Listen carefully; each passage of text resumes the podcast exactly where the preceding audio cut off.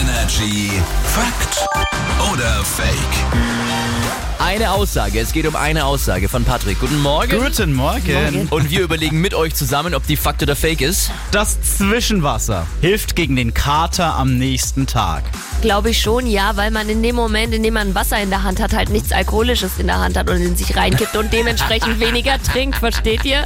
So, okay. Ja, Es Äh, ist aber auch nicht das, was dem Körper wirklich fehlt bei zu viel Alkohol. Wasser, das wird Wasser nicht entzogen dem Körper sogar.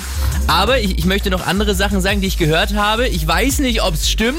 Lebergalle-Tee soll dem Körper auch gut tun. Ih. Und natürlich Elektrolyte. Also Elektrolyte, ja, kenne Äh, ich, aber Lebergalle-Tee wäre wa- mir neu. Ich Ja. weiß nicht, ob es wirklich. Ich versuche es mittlerweile immer wieder mal. Also ich sage aber auch Fakt. Das Zwischenwasser hilft gegen den Kater am nächsten Tag.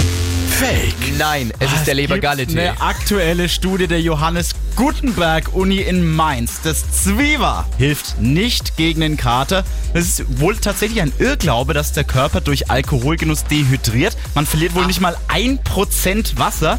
Ähm, es sind tatsächlich die Elektrolyte, die fehlen. Deswegen Elektrolyte ist ganz gut, so am nächsten Tag zu sich zu nehmen.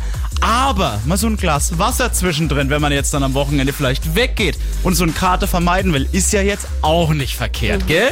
Dankeschön, Patrick. Ja. Sind wir vorbereitet? Hier ist Energy. Guten Morgen. Morgen.